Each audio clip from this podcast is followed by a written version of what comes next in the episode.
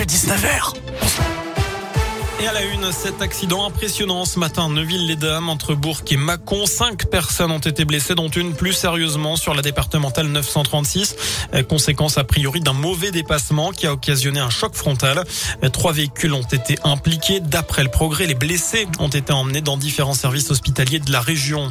La piste du suicide privilégiée par les enquêteurs, selon le progrès, après la collision mortelle entre un TER assurant la liaison Bourg-Lyon et une voiture. La victime, une femme de 71 ans, faisait l'objet d'un appel à témoins pour disparition inquiétante en Haute-Savoie depuis le début d'après-midi. Le drame s'est produit hier soir vers 21h à un passage à niveau sur la commune de Perona.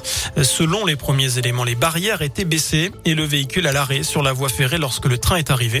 Aucun blessé à déplorer parmi euh, la douzaine de passagers du train. Les premières injections en France du vaccin anti-Covid de Novavax pourraient avoir lieu début février. C'est le cinquième à avoir été approuvé dans l'Union européenne. Son utilisation dans le pays est conditionnée à l'avis de la haute autorité de santé. Il est attendu dans les jours qui viennent. Selon le ministère de la Santé, la France doit recevoir 3 200 000 doses au premier trimestre. Elle a posé une option pour la même quantité au semestre suivant. En bref, on vient de l'apprendre, le Modem et l'UDF mis en examen en décembre pour complicité et recel de détournement de fonds publics. C'est dans l'enquête sur des soupçons d'emploi fictif d'assistants parlementaires d'eurodéputés centristes. Emmanuel Macron l'avait annoncé, début novembre, la France va lancer la construction de nouveaux réacteurs nucléaires plus de 20 ans après la mise en service des derniers. Le gouvernement envisage une mise en service entre 2035 et 2037.